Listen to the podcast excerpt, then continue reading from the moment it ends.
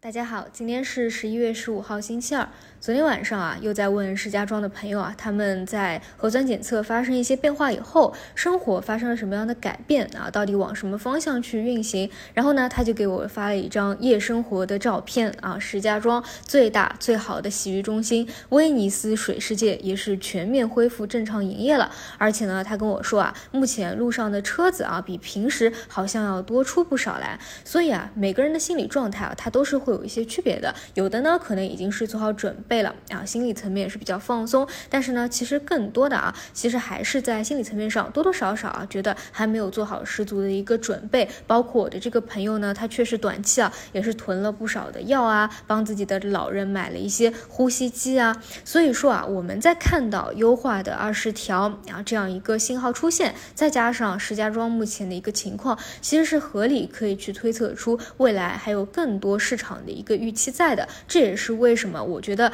当下市场发生比较重要变化的非常重要的一个原因，而之后的几个预期呢，我也罗列了一下，给大家做几个参考。首先，第一个就是，如果说啊，未来啊有放开，那会不会带来医疗挤兑啊？或者说不放开，就是边际上的一些放松，会不会有一部分的第一波的一个冲击？那第二块呢，就是当你边际放松以后啊，可能也是多个环节一步一步去走的。那么未来还会不会有一些措施，包括说一些特效的审？审批以及各地的新闻消息，所以说呢，关于这一个大类的方向啊，还是走一步看一步啊，往后去走。那么相对来说，中长期的一个逻辑就是落实在消费复苏这一块儿啊，等到大家的信心都恢复了，那可选消费啊这一项都是会有一个修复和环比同比。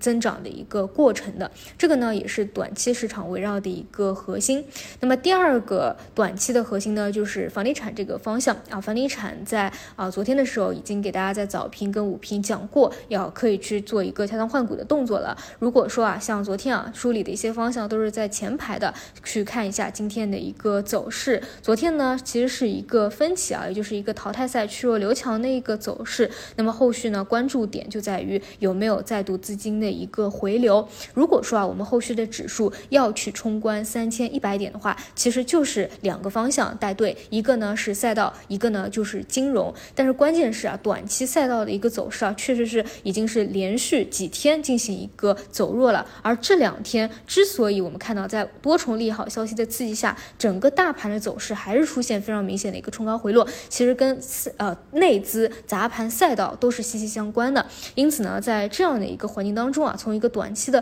热点来说，要之后是由大金融冲关破三千一百点，这个可能性也是比较大的。所以这个方向呢，啊，一方面是短期的政策的博弈的一个刺激，另外一方面呢，还有一个冲关的预期。然后呢，再来讲一下赛道股啊，大家应该知道，我前期最为关注的就是赛道股这个方向啊。一方面呢，是因为本身就是在一个正常轮动的节奏当中啊，都在趋势当中；另外一方面呢，如果说啊指数要冲关往上走的话，赛道股理论上是要去发力的。但是呢，在这两天，就这两天短期来说，这个方向的走势啊是走出了超预期的弱。比如说在上周五是明显出现了一个高开低走啊，但是本身那天本来的一个预期是要赛道去去。扛住一个大旗的，然后呢，到了今天更加是这样啊，又是第二次的一个高开低走了，而同时被大金融这个方向啊是吸血吸的特别的严重的，所以呢，短期它的一个走势可以说是有一定的问题的。那我们来看啊，再做一个总结，第一点就是从资金层面上来说，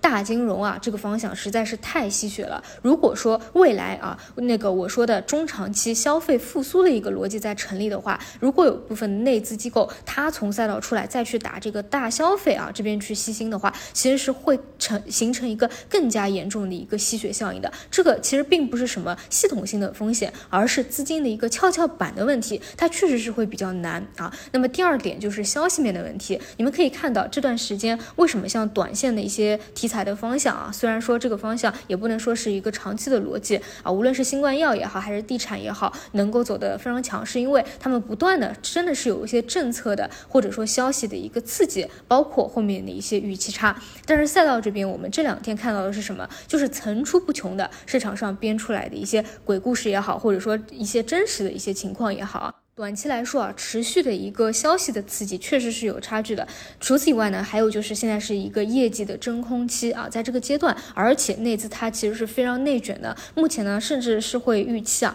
啊可能会啊这个超预期的带来一波冲击啊，会对很多的制造业啊产生一定的影响啊。所以呢，短期的一个连续两天的走弱，我个人认为是要去注意一下风险问题的。当然呢，既然赛道这边啊已经是连续出现调整了，而且呢很多啊。我看也已经是短期调到了一个短期的支撑位附近了，所以呢也是会有一个资金回流或者反弹的预期在的。但是在这个位置，我个人倾向于啊，除非出现非常明显的一个放巨量的一个阳线的反弹，否则啊上方的一个阻力还是非常强的。因此我倾向于，如果啊资金啊这个赛道轮动啊轮动到这个位置，更多反弹是去看一个结构性调仓的一个机会的。一方面是消息面，另外一方面是。短期上方的一个套套牢盘，但是我觉得最关。最重要的是目前的一个人心的问题啊，你可以看到人心目前往哪方面去聚，这点都是跟当下的一个大环境啊、一些舆论啊、一些新闻事件啊都是息息相关的。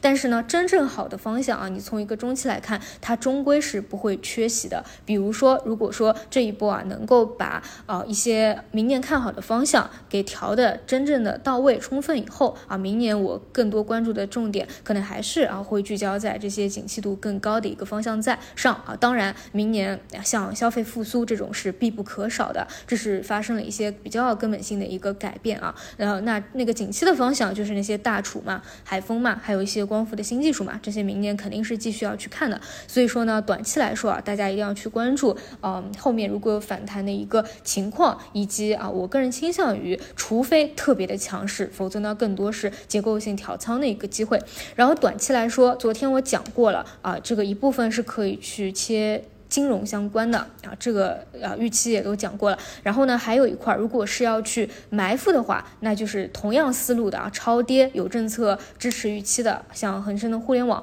除此以外呢，啊，短期的热点就是药嘛，但是药我还是觉得短期有点太高了，更多是短期可能会反复做顶，但是能不能够再往上进一层楼啊，这个确实不太确定。所以呢，如果是求稳的，还是再等一等，等一波回调再说啊。当然，这个都是短期的思路。那么中长期的思路呢，更多看的就是一个消费复苏，但是这条线我觉得是需要等待内资的一个确认的，就是什么时候机构啊往这个方向去调仓有这个信号了，那这个位置可以去真正的去。切入这个方向了啊，因为这一块的预期还是会有一些混乱的。除此以外呢，还是有一些小的轮动的分支的，但是我觉得这些方向意义就不大了，还是聚焦在大家最关心的一些方向会更好。那么在大盘的角度来说啊，如果说再往下进行一个回踩，再往上进行一个三千一百点的突破，都是一个比较好的走势。当然，这里要带队的话，只有两种选择，一种呢是靠赛道，一种呢是靠金融。当然啊，如果说说呃，两者的话不可能全部都上的，因为当中的一个吸血效应是非常强的。